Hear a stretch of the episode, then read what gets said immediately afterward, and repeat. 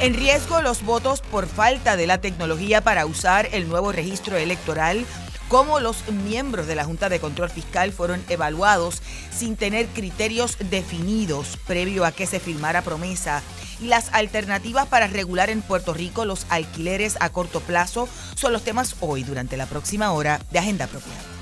Todo el mundo tiene su agenda, políticos, empresarios, organizaciones e individuos. La nuestra Investigar, fiscalizar, incomodar, sacar a la luz lo que nos afecta o nos quieren ocultar. Estás en sintonía de Agenda Propia.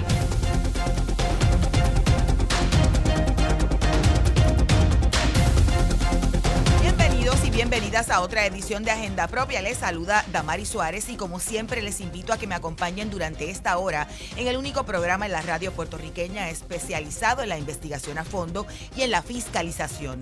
Agenda Propia es un espacio semanal producido por el Centro de Periodismo Investigativo para discutir de manera crítica el quehacer noticioso, económico y social del país. Recuerda que siempre te puedes mantener informado e informada sobre nuestras investigaciones y contenidos en www.periodismoinvestigativo.com. Pero también nos puedes encontrar en las redes sociales como arroba CPIPR, tanto en Twitter como en Instagram y en Facebook. En nuestra agenda del día hoy discutiremos la tercera entrega de una serie investigativa publicada por el Centro sobre los preparativos de la Comisión Estatal de Elecciones camino a los eventos electorales de este 2024. En esta investigación y en esta entrega hallamos la falta de herramientas de apoyo a los electores, para lo que se debió establecer un sistema integrado de centros de orientación, además de las fallas que aún mantienen retrasadas las transacciones que hacen los electores en el recién estrenado registro electrónico. ¿Qué efectos podría tener esto en el electorado y la participación electoral? Según expertos en el tema, en breve te explicaremos. En nuestro segundo segmento vamos a discutir otra historia también publicada por el Centro de Periodismo Investigativo, en esta ocasión sobre la Junta de Control Fiscal y cómo el CPI encontró que sus miembros fueron evaluados sin criterios definidos previo a que se aprobara allá para el 2016 la ley promesa. Y en nuestro tercer y último segmento de esta edición de Agenda Propia, hablamos sobre las propuestas para regular la operación de los alquileres a corto plazo en Puerto Rico. Para eso, iniciemos Agenda Propia.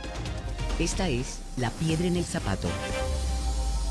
Bueno, la historia eh, en riesgo los votos por falta de la tecnología para usar el nuevo registro electoral es la tercera entrega de una serie de reportajes que en conjunto hemos hecho la compañera Vanessa Colón Almenas y esta servidora sobre los preparativos de la Comisión Estatal de Elecciones camino a todos los eventos electorales de este año. Los 116 empleados asignados a la Comisión Estatal de Elecciones en los centros estatal de servicios integrados al elector, que se conocen por sus siglas como los CESI, en las oficinas regionales de la comisión, que se supone ofrezcan servicios de orientación a los votantes por mensajería electrónica e internet, no tienen a esta fecha habilitado el sistema que le permite dar ese servicio. De 11 CESIS en las oficinas regionales, el único que está en operaciones como un proyecto piloto es el de San Juan, pero solo como un llamado, en buen castellano, call center. Para esta fecha, además de atender las llamadas telefónicas de los electores, el personal de los centros, no solamente el de San Juan, sino el de todos, debían estar en apoyo, eh, atendiendo no solamente las llamadas, sino poderse comunicar mediante chats, mensajes por celular y correos electrónicos para atender dichas dudas, pero todavía esto no ha pasado. El resto de las 10 oficinas regionales adicionales a esa que le hago la, la salvedad que están en San Juan, no están conectadas al teléfono que aparece en el portal del registro electrónico. Los empleados de la HIP cerradas eh, fueron reasignados para laborar en los CESIS de su región y durante meses estuvieron sin tareas específicas, denunciaron varias fuentes del CPI. Durante meses estuvieron sin tareas y ha sido recientemente que fueron asignados a corregir las direcciones de las miles de transacciones retrasadas del registro electoral por problemas que, como les decía en la introducción, continúa dando el recién estrenado registro electrónico que ustedes habrán escuchado, es conocido por sus siglas como ERE. El Código Electoral eliminó 85 de las 102 HIP y la sustituyó por estos centros de llamadas y sistemas electrónicos interactivos que en el código los establece como llamados Call and Web Center para orientar a los electores sobre sus transacciones electrónicas. De hecho, lo que ocurre es que, como ustedes saben, en el término del registro electrónico que se estableció el pasado 30 de octubre, las transacciones, eh, los electores y electoras, además de los prospectos electores y electoras, pueden eh, activarse, reactivarse, hacer cambios en sus direcciones o cualquier otro cambio para activarse y poder participar del proceso electoral. Sin embargo, la aplicación está dando problemas, ya que aparentemente debe actualizarse de forma manual. No solamente cualquier cambio en las direcciones, sino además, aunque se haga en la HIP, sino además que no se le asigna directamente desde la herramienta digital el precinto y la unidad de cada uno de los electores. Debe ser validado manualmente por empleados y empleadas de la Comisión Estatal de Elecciones. Expertos electorales han planteado la preocupación de que esto en medio del proceso que se espera sea uno mucho más poblado en términos de, de, mayor cantidad de personas buscando servicios en las HIPS mientras se acerca, en este caso, el 13 de abril, en que, como ustedes saben, es la fecha que se cierra el registro electoral para poder participar de las primarias en, en, Puerto Rico, las primarias de los dos partidos principales, que el volumen que ahora se han retrasado en tres semanas aumente. Y que obviamente personas, aunque están activos en, la, en el registro electoral, en la práctica un centro de votación no tendría ese elector atado a una unidad o precinto. No sé si ya tenemos conectado al invitado.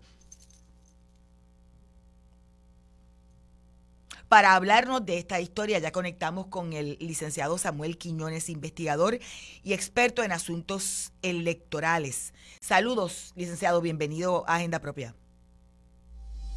Vamos a la cita directa.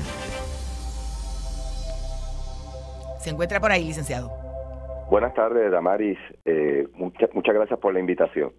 Usted fue parte del cuerpo de observadores electorales de la, del Colegio de Abogados y Abogadas de Puerto Rico durante los pasados, eh, las pasadas elecciones, los comicios del 2020, pero además eh, fue también el entonces presidente de la Comisión de Derecho Electoral del Colegio de Abogados y Abogadas de Puerto Rico, que hizo una investigación sobre los eventos electorales de 2020 y el Código Electoral, publicando un extenso informe sobre los hallazgos tras efectuar un proceso de vistas públicas sobre esta historia y una mirada en comparación con lo que usted encontró en ese proceso del 2020 y el código del 2020, ¿cuán, cuán grave es que a, menos de dos meses del cierre del registro para las primarias haya un retraso de miles de transacciones en el registro electrónico debido a que se tienen que validar manualmente las direcciones y asignar también de forma manual el precinto y la unidad a votar por elector?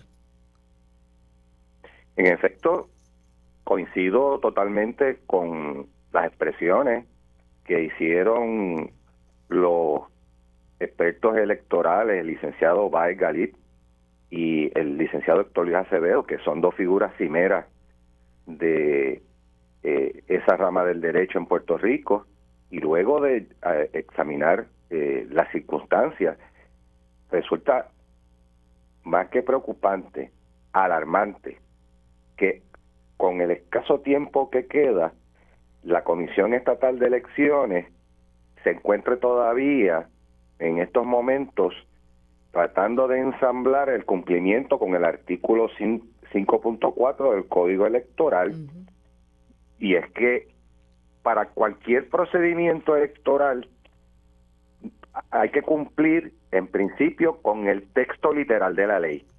Si no hay que pedirle a la legislatura que lo enmiende. En este caso sabemos lo que ocurrió con el proceso de enmienda que no rindió frutos, estando los mismos partidos políticos que participan de la administración y gerencia de la Comisión Estatal de Elecciones en la Asamblea Legislativa. Así que hay una desconexión entre el aparato político y el aparato legislativo para no comunicar la gravedad del problema. Y entonces, de la ley se pasa a que tiene que haber reglamento, los cuales en su artículo ustedes señalan que los reglamentos se han aprobado tarde. Segundo, que a partir de los reglamentos no se han producido los manuales. Los manuales son necesarios para que se puedan redactar formularios, con los cuales luego se tienen que entrenar y adiestrar al personal que está eh, encargado de recoger la información y ordenarla y disponer de ella para su uso. ¿Cuál es el problema de todo esto? Primero que las tecnologías que en otros de sus artículos ustedes señalan que tampoco se han adquirido a, tiempo, pues que las tecnologías fallan. Por ejemplo, a veces puede ser una falla del hardware, es decir, del propio equipo, la batería o un circuito, eso pasa. Segundo, que tiene que ver con que la persona pueda, además de toda la cuestión legal que hemos antes este, relatado, que no está lista y que tienen que capacitarse para usarla, que también tiene que capacitar para usarse una máquina, que hay una relación entre la norma y, la infraestructura. Y a veces, aunque la máquina esté funcionando, la persona no, no tiene la, la, la destreza, las habilidades para manejar la máquina y hay que... Este, y entonces finalmente, y esto es lo más preocupante, que lo señalan nuestros expertos electorales, que eh, como no está bien adiestrado hay un mal uso lo que siempre decíamos, Damari, que ponen que meten mal el dedo. ¿Ves?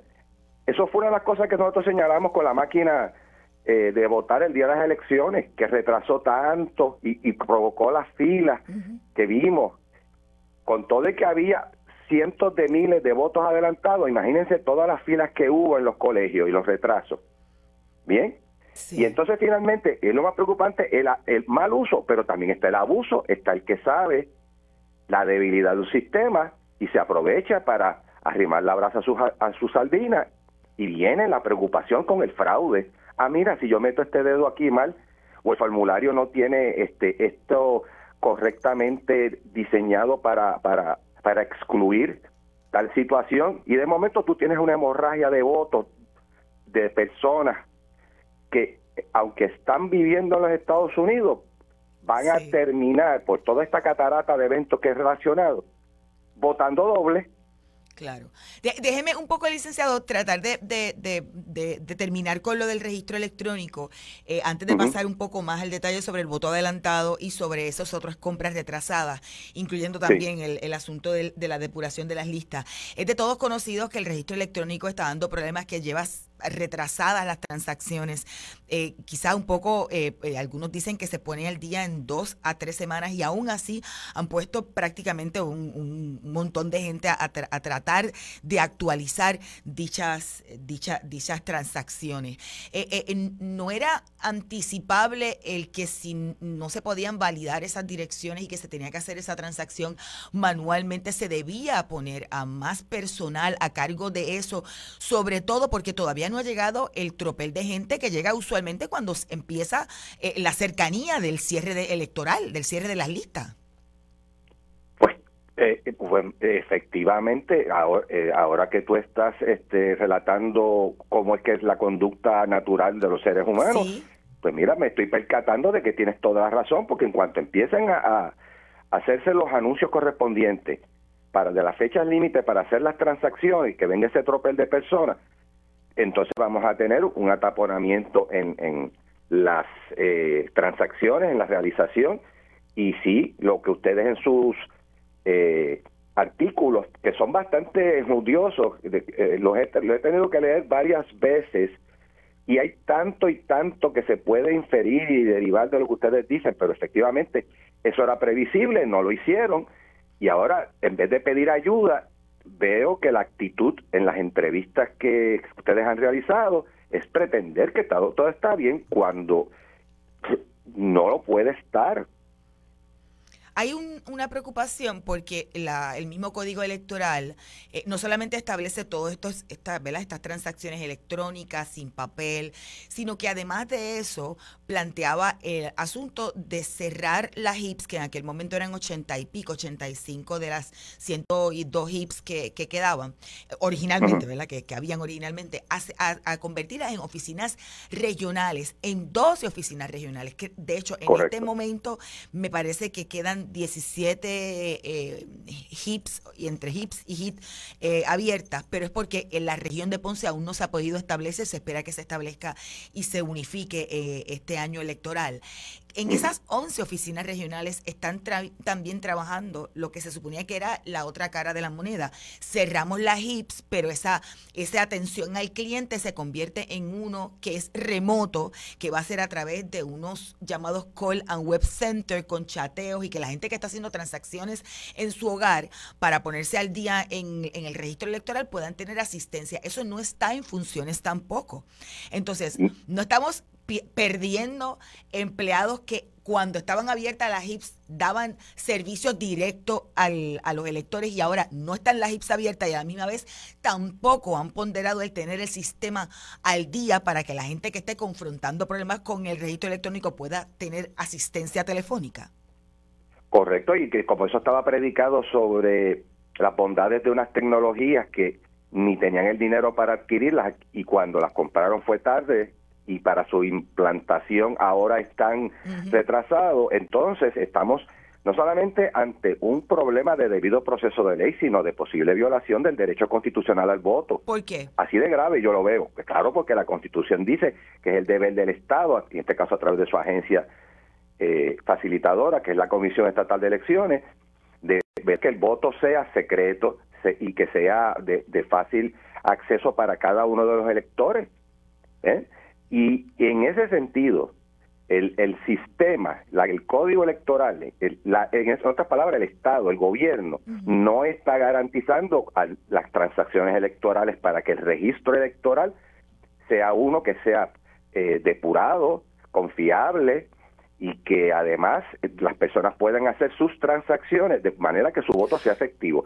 Si el voto no es efectivo, es una violación de los derechos constitucionales. Es decir, eh, se, viola la Carta de Derechos que garantiza el derecho al voto. Por eso es que uno ve el, nerviosismo. Yo lo vi hasta en la entrevista que incluyó el video de su artículo. la, el, el, el, lenguaje corporal era de eh, el de una representación de la incomodidad de estos funcionarios y con las explicaciones contradictorias que estaban haciendo sobre eh, el, estado de registro electoral. A mí me parece que esto amerita un estado de emergencia a los fines de que los partidos políticos colaboren más, que me parece que los partidos políticos como protagonistas del sistema se están cruzando de brazos a ver el, el entierro del enemigo pasar por el frente y no se dan cuenta que eso puede llevar a ellos también.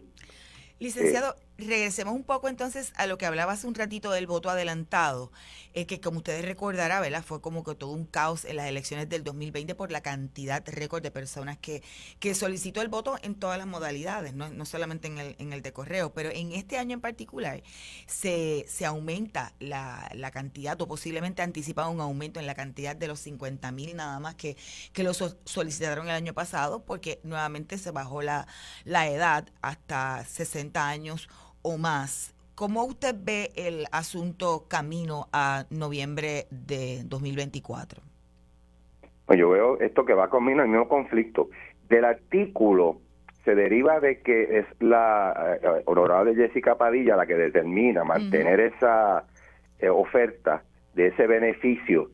Y si vamos a ver, la, la inmensa mayoría de los de, los puertorriqueños eh, que participan del proceso electoral tienen una elevada eh, edad por lo que da, ¿verdad? por la inversión de la pirámide demográfica en Puerto Rico.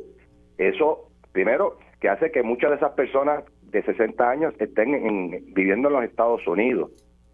Pero segundo, de que se espera entonces que nuevamente haya una avalancha de solicitudes de, de para y eh, de, de, ese beneficio y que administrarlo pues requiere que todas esas personas que están en esos call centers ya estén activados y que ya haya una campaña masiva de orientación a los electores para que puedan ejercitar su derecho Oiga, eh, ah, empezó una campaña, de hecho, lo, vi en el, en el fin de semana, hoy salía en varias de, las de las páginas digitales de, de los periódicos eh, la información, además de que lo vi, la creación de una, de una nueva cuenta en Instagram y de una nueva página directa de la Comisión Estatal de Elecciones para dar información sobre, sobre cómo utilizar el, el registro. ¿Será suficiente eso camino a que todavía la plataforma digital, el llamado IJAWA, para solicitar ese voto adelantado no está eh, terminada. Ellos esperaban que estuviese en marzo, pero los partidos políticos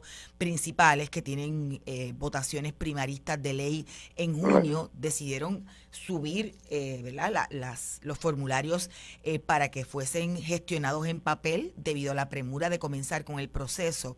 ¿Cómo ve eh, eh, ese asunto y el, mezclado con lo que también habíamos encontrado en, otra entrega de la investigación, que es que no se han depurado las listas por el doble domicilio? Bueno, yo vi la campaña, lo que sucede es que por eso es que digo que es cuando digo masiva, yo que me hubiera gustado, quizás quizá debe usar el término cabal, educativa, porque no no tiene la sustancia que debe que yo he tenido, parecía más un informe de logro, ¿bien? Y eso eh, al punto de lo que requería era por la por el atraso que tienen ellos tienen que presumir que el elector se está enfrentando a algo nuevo. Necesitan la información de una forma eh, de un de, bien explicado. Explicado como y entonces a, con, respecto a el, a ese a ese proceso mm, si los partidos políticos no eh, asumen cada uno de ellos su responsabilidad con respecto a este proceso y vamos a tener un conflicto entre el papel y lo electrónico, donde se van a poder dar problemas por falta de depuración de duplicidad de registros. y por eso es que no se, se supone que tuviéramos los dos sistemas simultáneamente. Así que eso es otra situación que deben estar los partidos atentos para garantizar un proceso electoral limpio, porque si después empiezan a registrarse problemas como los hubo en el 2020, yo quiero decir que el Colegio de Abogados realizó, luego de lo que pasó de las primarias de agosto, que a su vez fueron suspendidas en, junio, luego de esos procesos, nosotros tuvimos la responsabilidad de garantizar un informe de cómo era el estado del sistema electoral y honestamente aportar nuestras eh, recomendaciones para su mejoramiento de buena fe. Creo que el colegio debería estar otra vez dispuesto a aportar y toda la sociedad civil, como lo están haciendo ustedes como periodistas, que están pues precisamente trayendo a la pública los problemas para que puedan ser solucionados. Pero la gravedad del asunto es de tal envergadura, porque estamos en el año electoral, que se puede producir otra vez un evento tan conflictivo como el que nosotros denunciamos antes. ¿Debió establecerse estos procedimientos electrónicos eh, previo al, al, año electoral? Decían una de las historias, eh, el, asunto, creo que era Héctor Díaz Acevedo, que la, la, la tecnología falla, hay que probarla antes. Eh, falla y la y la gente la, tecnología falla la persona la puede usar mal y otra la puede abusar la tercera es la más que nos preocupa porque es la que puede provocar la violencia entre las personas que no están conformes con los resultados ¿eh? Eh, por eso es que el sistema electoral administra un, un, un, servicio esencial porque porque es el que da la paz social y la legitimidad de los gobernantes que, que, que es uno de los bienes democráticos más importantes para cualquier este, sociedad. O sea, eh, eh, nada que, que, que, nosotros podamos hacer para ayudar a la Comisión Estatal de Elecciones, este, podemos, debemos escatimarlo.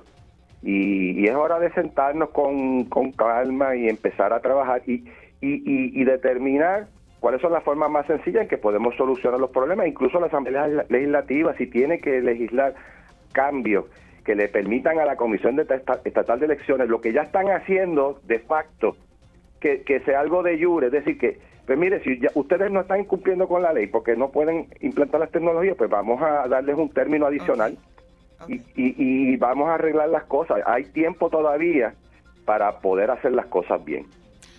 Gracias. Escuchaban al licenciado Samuel Quiñones, investigador y quien fungió como observador electoral del Colegio de Abogados y Abogadas de Puerto Rico en las elecciones de 2020 y último presidente de la Comisión de Derecho Electoral también del Colegio de Abogados y Abogadas de Puerto Rico. Pueden buscar nuestras historias sobre la Comisión Estatal de Elecciones en periodismoinvestigativo.com. Vamos a una breve pausa, pero al regreso hablamos sobre otro tema, otra investigación sobre la Junta de Control Fiscal y cómo fue el proceso de evaluación de sus primeros candidatos, según esta investigación. Escuchas Agenda Propia. Agenda Propia regresa en breve.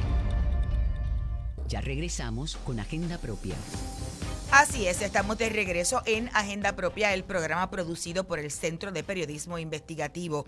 Soy Damari Suárez y como siempre te recuerdo buscar nuestras historias en periodismoinvestigativo.com y en las redes sociales del centro. Ahora discutiremos la historia. Miembros de la Junta fueron evaluados sin criterios definidos antes de que se firmara promesa del periodista del CPI, Luis J. Valentín Ortiz. Y es que más de 3.100 páginas y documentos permiten ahora conocer cómo se escogieron estos primeros siete miembros de la Junta de Control Fiscal luego de ser obtenidos por el CPI como parte de una demanda que continúa activa bajo la Ley de Libertad de Acceso a la Información o FOIA por sus siglas en inglés. Esta demanda es contra el Departamento del Tesoro Federal y los mensajes y anejos muestran un proceso que comenzó meses, muchos meses antes de la aprobación en verano de 2016 de la ley promesa. Ya tenemos conectados a Luis Valentín. Saludos Luis, bienvenido a Agenda Propia. Hola, saludos de Mari. Ok, un poco cómo fue este proceso según los hallazgos de la investigación.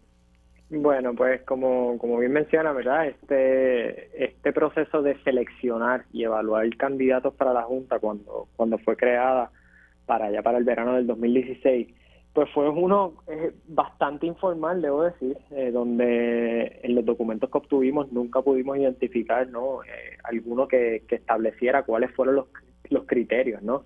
de selección, aunque eso no estaba claramente definido. Y también otra cosa que nos llamó mucho la atención es que este proceso comenzó meses antes de la aprobación promesa, cuando todavía la ley estaba siendo debatida, todavía ni siquiera se había aprobado por ninguno de los dos cuerpos allá en el Congreso.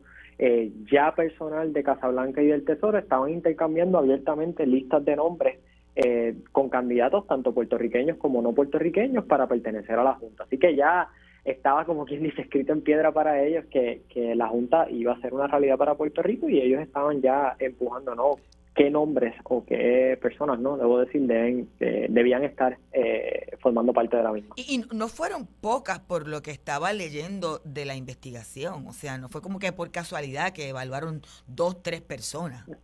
Sí, no, ciertamente cuando, como parte del caso, ¿verdad? Porque estos documentos que recibimos de parte del gobierno de Estados Unidos eh, surgen a raíz de, una petición primero bajo la ley de transparencia, eh, bajo la ley de acceso a información eh, a nivel federal, y obtuvimos estos documentos y, y como parte del proceso legal, el Tesoro admite que se evaluaron más de 115 candidatos eh, durante ese primer proceso, ¿verdad? Recordemos que estamos hablando de, ¿verdad? Si ponemos una línea de tiempo, estamos hablando en ese periodo del, del verano del 2016, los meses anteriores que ya se estaba hablando mucho de la crisis fiscal, eh, se hablaba de que iban a demandar al gobierno, ¿verdad? De que iba a cerrar y que los bonistas estaban demandando al gobierno. Eh, y posterior a la firma de promesa, ¿verdad? Que se da ese mes y medio, dos meses, donde había una protección bajo la ley promesa, pero todavía la Junta no había empezado sus funciones. Y ese es el, el, el, el ¿verdad? la línea de tiempo que estamos hablando y antes de nombrar a los siete miembros de la Junta, pues estamos hablando de que se evaluaron casi 115 personas o más de 115 personas para, para esos siete puestos. Okay. Eh, quizá un poco, eh, porque hay, hay una diferencia. ¿Qué papel jugó en ese proceso el, el Departamento del Tesoro en 2016, cuando se crea promesa? ¿Y, ¿Y qué papel juega ahora? Sí, eh, eh, eh, en aquel momento, y estamos hablando ya quizás dos años antes a la, aprobación de, la ley promesa, ya el, Tesoro y la administración más bien del, presidente Barack Obama creó una oficina dentro del Tesoro que iba a estar monitoreando y pendiente, como quien dice, a todo lo que estaba ocurriendo en Puerto Rico.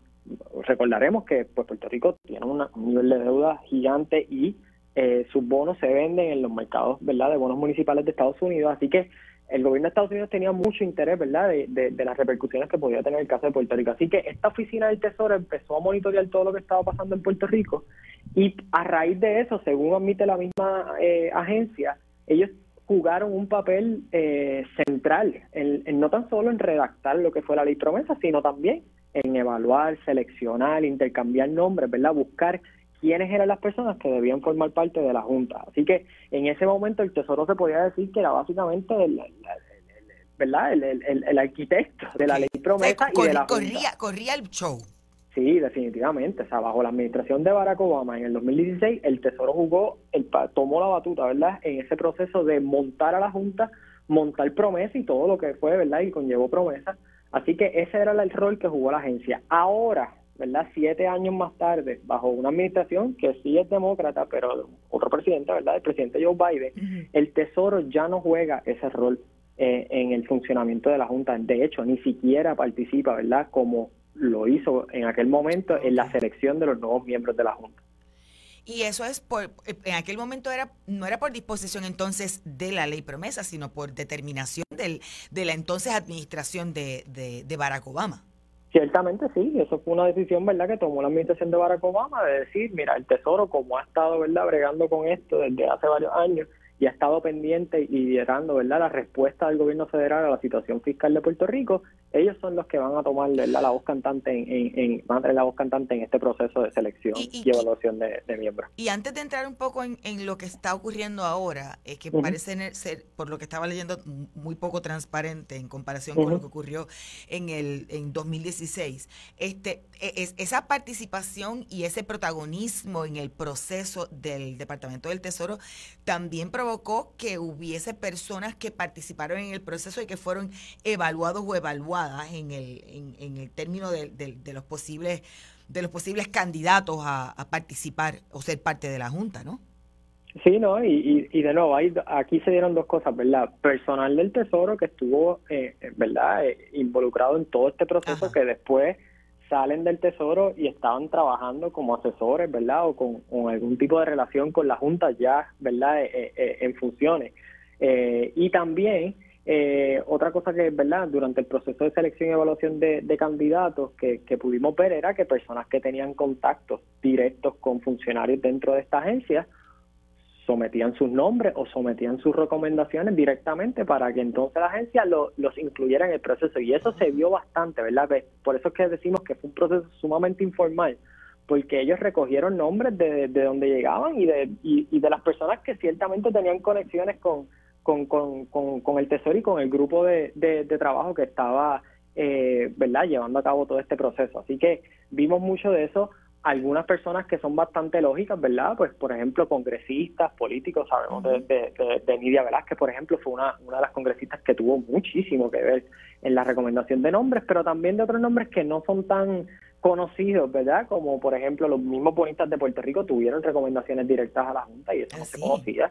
Eh, también vimos cómo el entonces gobernador Alejandro García Padilla sometió sus nombres, eh, el entonces comisionado residente Pedro Pierluisi también sometió sus nombres, ¿verdad? Para para, para esa primera junta. Así que eh, los nombres llegaron de, de, de, todos lados, vamos a ponerlo así, ¿verdad? ciertamente los que tenían relación y conexiones directas con el Tesoro, pues estaban en mejor posición, vamos a decirlo de esa manera. Ahí, ahí bueno, eh, eh, hay muchas tachaduras por lo que pude leer de, los documentos entregados en los correos electrónicos por esta demanda.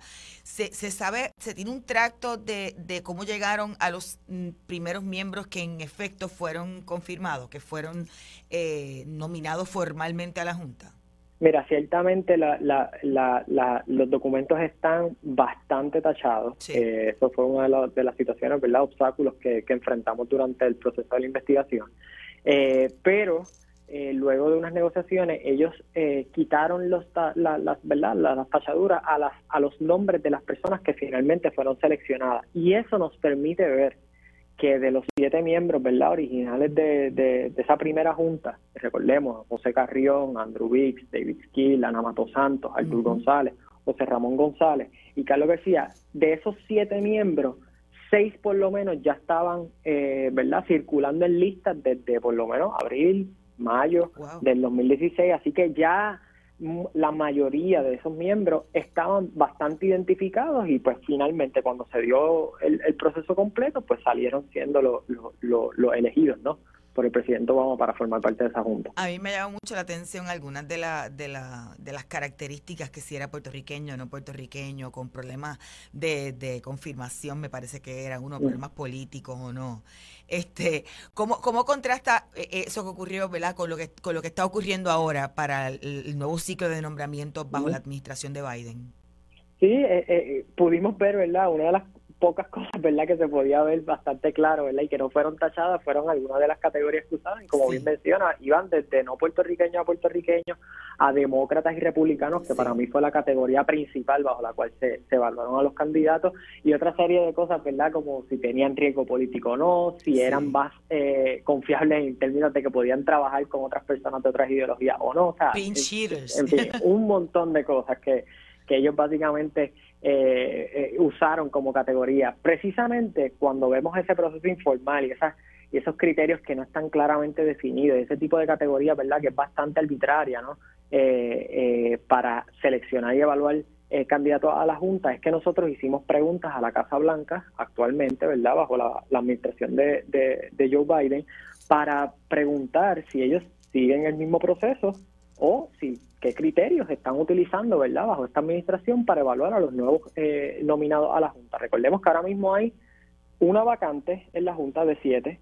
Recientemente se nombró a Juan Sabater eh, como, como nuevo miembro de la Junta y entonces tienes cinco eh, sillas, ¿verdad? O cinco miembros de la Junta cuyos términos están vencidos. Así que en cualquier momento se pueden reemplazar o pueden volver a, a nominarse, ¿verdad? Renominar a estas personas para que vuelvan a cumplir un término de tres años. Así que en estos momentos donde la administración Biden tiene ante sí una nueva ronda de nombramientos, ciertamente nos queda a ver y, queda esa pregunta sobre la mesa, ¿verdad? De qué criterios y qué procesos están siguiendo bajo esta administración para esos nuevos nombramientos. Eh, finalmente, eh, ¿en qué etapa está el, el, asunto de la demanda esta por FOIA contra el Tesoro Federal? Sí, la demanda está activa, estamos en espera ¿verdad? de una decisión del Tribunal Federal eh, de Distrito que está viendo el caso eh, para ver si nos revelan los nombres de las personas, ¿verdad? Estamos hablando de 115 personas, pues los nombres de las personas que fueron evaluadas pero no seleccionadas. El centro está convencido de que eso es información pública, el Tesoro entiende que revelar esos nombres puede causarle un bochorno o daño reputacional, pero esto está ahora mismo en manos del juez a ver qué, decisión toma, ¿verdad? Y si podemos obtener esa información. Gracias, Luis. Escuchaban al periodista del Centro de Periodismo Investigativo, Luis Valentín. Pueden leer esta historia, en la historia de Luis, en periodismoinvestigativo.com. Vamos a una breve pausa que al regreso hablamos sobre otro tema, un informe sobre los alquileres a corto plazo en Puerto Rico y una actividad que habrá este jueves sobre este tema. Escuchas Agenda Propia. Agenda Propia regresa en breve. Ya regresamos con Agenda Propia. Así es, ya estamos de regreso en Agenda Propia, el programa producido por el Centro de Periodismo Investigativo. Soy Damari Suárez. Recuerda siempre buscar nuestras historias en periodismoinvestigativo.com y en las redes sociales del centro. La semana pasada se publicó un informe sobre el impacto de los arrendamientos a corto plazo en Puerto Rico y las soluciones impulsadas por las comunidades que pueden proteger y conservarlas. El informe, eh, titulado Propuestas para reducir el impacto de los arrendamientos a corto plazo en el desplazamiento de las comunidades, fue realizado por las organizaciones Hispanic Foundation junto a la organización El Enjambre Colectivo y la Escuela Graduada de Planificación de la UPR.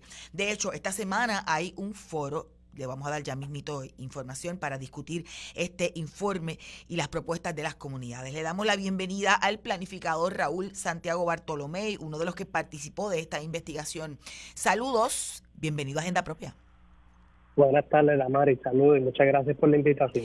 El, el, informe señala que ha habido un aumento dramático de alquileres a corto plazo en Puerto Rico. Cuando yo vi los números es bien dramático. ¿De cuánto estamos hablando? No, pues mira, en un periodo de nueve años aumentaron por más de 24 mil unidades dedicadas a alquileres a corto plazo, desde el 2014 al 2023. De hecho, la cifra este, más reciente fue ofrecida por el propio grupo que aboga a favor de los alquileres a corto plazo en Puerto Rico en la conferencia que llevaron a cabo en el mes de enero. Yo estaba leyendo que en tan solo un año, que fue el año pasado, el alza es de 40% en la cantidad de unidades, ¿no? Sí, sí, sí, sí, alrededor de esa cifra. Ok, ¿y qué, y qué efecto ha tenido, eh, que, ya algunos, ¿verdad? Como plantean, lo, los, los contabilizan en cerca de 25 mil unidades? Pues mira, ese efecto lo que ha tenido, ¿verdad? Y que estas 25 mil unidades pues, están concentradas, ¿verdad? En ciertas partes de la isla, especialmente en zonas costeras, eh, municipios como especialmente San Juan, la mayoría están en San Juan, pero hay muchos también en Vieques, en Culebra, en Rincón, en Aguadilla, en Isabela eh, y varios otros municipios costeros, que son muchos de los municipios que además de los atractivos turísticos, pues son también municipios o que concentran muchos empleos o que buena parte de la población está en una situación este, precarizada. Y pues los efectos han sido múltiples, ¿verdad? En algunos casos eh, han sido eh, fuente de competencia desleal hacia paradores, hoteles, etcétera. Hay reclamo en esa dirección por parte de los grupos que abogan por estos intereses. Pero también eh, ha habido un reclamo sobre el impacto en la sana convivencia, en la calidad de vida, en los efectos sobre el ruido, en, en comunidades donde están concentrados muchos de estos alquileres, eh, preocupaciones por seguridad. Pero diría que el, el efecto más adverso en términos sociales ha sido el impacto en la vivienda, en los precios de vivienda. En muchos de estos municipios, eh, estos alquileres a corto plazo acaparan entre un 3, en algunos casos hasta más de una tercera parte de las unidades de vivienda. Y esto lo que ha llevado es que aumenten los precios de compraventa y aumenten los precios de alquileres.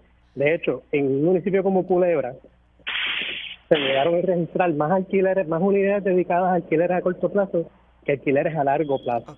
Y en Culebra lo nefasto de eso es que no hay vivienda pública, no hay sección 8, no hay vivienda subsidiada, por lo menos que exista en este momento. Eso es importante porque no solamente que impacta en términos del el precio por unidad, ya sea para compra o alquiler, es que en algunos lugares simplemente no hay eh, unidades para, para nada. O sea, le, le quita la posibilidad de, de tener un, un alquiler o vivienda. Correcto, en muchos casos pues, hasta afecta la disponibilidad de vivienda para trabajadores o trabajadoras esenciales, ¿verdad? Ya sean para maestros, maestras, empleados municipales, enfermeros, enfermeras, etcétera. Una pregunta, eh, eh, Santiago. Eh, la, actual regulación es suficiente? Digo, y la fiscalización, porque se habla de 25 mil unidades, pero algunos plantean que, que, la compañía de turismo al menos tiene, lo menos que tiene o lo más que tiene, es un poco más de 6 mil registradas, por decir mucho. Sí, no, bueno, hay varias cosas. La, la parte de la respuesta es qué tipo de regulación es la que hace falta y hacia qué fines, ¿no? Mucha de la regulación propuesta ha sido un poco atender el reclamo de que ha sido una competencia eh, desleal, ¿verdad? Hacia hoteles, hacia paradores, etcétera. Pero eh, no ha habido poca o ninguna regulación en términos de su efecto sobre la vivienda. Eso está completamente suelto y no se ha hecho nada todavía. En otras jurisdicciones, lo que hacen es que se establecen topes de números de unidades que pueden haber en un área.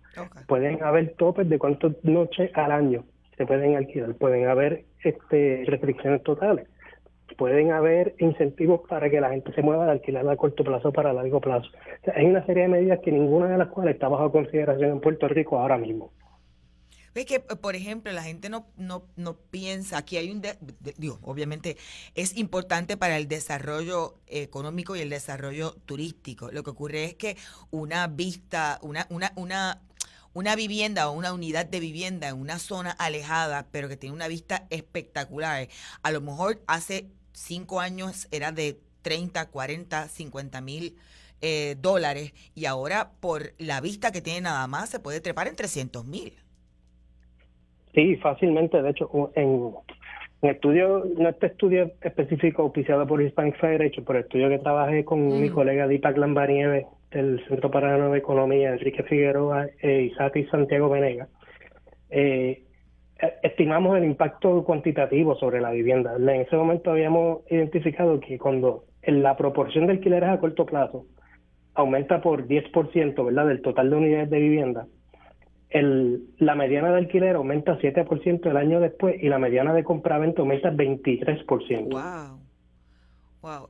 Yo estaba leyendo el, el, hay un informe que emitió eh, o que hizo la organización El, el, Enjambre en el 2022, si mal no recuerdo, en el último trimestre. Y, y, y lo que dice es que eh, eh, está provocando y, de alguna forma compilan el desplazamiento de comunidades en Puerto Rico por los eh, alquileres a corto plazo. Sí, sí, sí, no, sin duda, sin duda. O sea, han habido instancias documentadas, ¿no? O sea, no, no anecdotal. O sea, por si acaso hay una, en, entre personas haya problemas distinguido entre una cosa y otra, documentado, instancias documentadas de eh, actividad por inversionistas de compraventa de propiedades donde desahucian a los inquilinos, a personas que habitaban en el espacio y las convierten en unidades de alquiler a, corto plazo. ¿Sale mejor? Sí, sí, sale mucho mejor, sale mucho mejor, pues, porque aquí los mercados de alquiler son relativamente débiles, comparado con las, las posibilidades de un alquiler a largo plazo, a corto plazo, donde la la posibilidad de, de, personas que ocupan esas viviendas, pues básicamente será a través de todo el mundo, porque pueden ser turistas de cualquier parte del mundo. Santiago, entonces, luego de hacer esta exhaustiva investigación y ver todos esos otros informes que también han eh, comprobado el efecto que pueden tener estos alquileres a corto plazo si no se regula adecuadamente y en justo balance, ¿qué propuestas específicas se dan para poner, vamos, los intereses de las comunidades y ser justos con las comunidades, pero también con los que eh, eh, tienen pequeños y medianos comerciantes, con las hospederías turísticas? Turísticas que también tienen una necesidad de una competencia justa. ¿Qué, proponen? Pues mira, este, en eso, el, esa es la gran aportación de ese informe desarrollado por el Enjambre, oficiado por Hispanic Federation, es que precisamente se enfoca en una serie de propuestas que se trabajaron con representantes y sectores de distintas comunidades, comunidades geográficas o comunidades de gremiales, ¿no? Y entonces ellos identifican una serie de propuestas muy interesantes que se deben considerar seriamente en Puerto Rico, ninguna de las cuales ahora mismo está codificada considerada en los proyectos de ley discutiéndose. Una de ellas, lo primero y más importante, es considerar que los alquileres a corto plazo son un dan un uso comercial de la propiedad. Ok. Actualmente no lo son.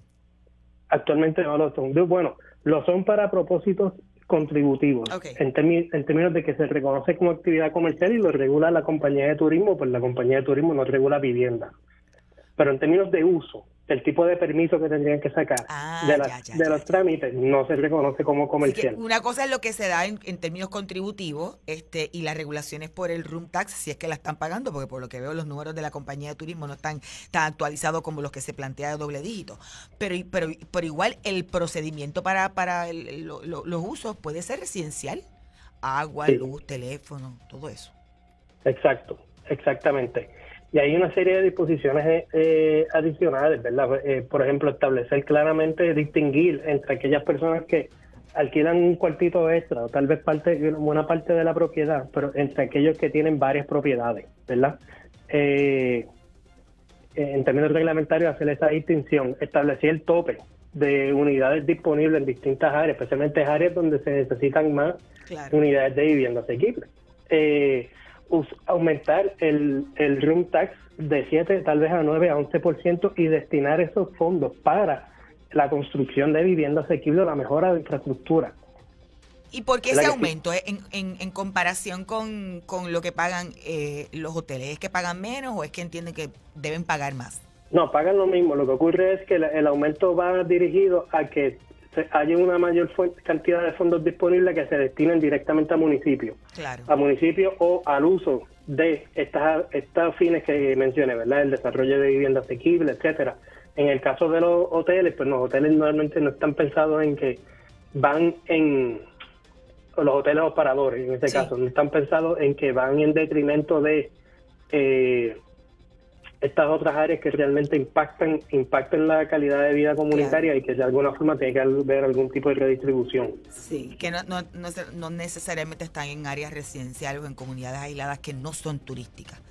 Exacto. Bueno, pues gracias Raúl. Eh, gracias eh, a Raúl Santiago Bartolomé de la Escuela Graduada de Planificación de la Universidad de Puerto Rico en, Río Piedras. Recuerden que sobre este tema de los alquileres a corto plazo hay un encuentro. El encuentro se va a efectuar el próximo jueves 7 de marzo de 2024 de 8 a 5 de la tarde. Se eh, llama Nos quedamos alternativas justas para regular los arrendamientos a corto plazo en Puerto Rico, en el Royal Sonesta. Eh, de hecho, más información sobre esto, bueno, ahí se espera que en, términos generales acudan durante todo ese proceso desde representantes de las entidades comunitarias, turísticas en particular.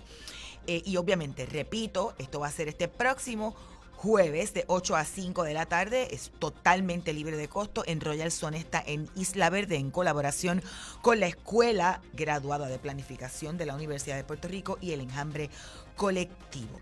Hemos llegado al final de esta edición de Agenda Propia. Como siempre, les recuerdo, pueden buscar todas nuestras historias en periodismoinvestigativo.com. Allí también pueden buscar el kiosco virtual del CPI y con sus donativos adquirir nuestros artículos. Además, se pueden suscribir al boletín para que reciban nuestras historias y otros contenidos directamente a sus correos electrónicos. Gracias por la sintonía. Los esperamos la próxima semana. Hasta aquí, Agenda Propia. Este programa es una producción del Centro de Periodismo Investigativo con el apoyo de Espacios Abiertos. Radio Isla 1320. Síguenos en Facebook y completa tu newsfeed de la programación en vivo y comenta y discute sobre los temas del día a día. Radio Isla 1320 en Facebook. Síguenos ya.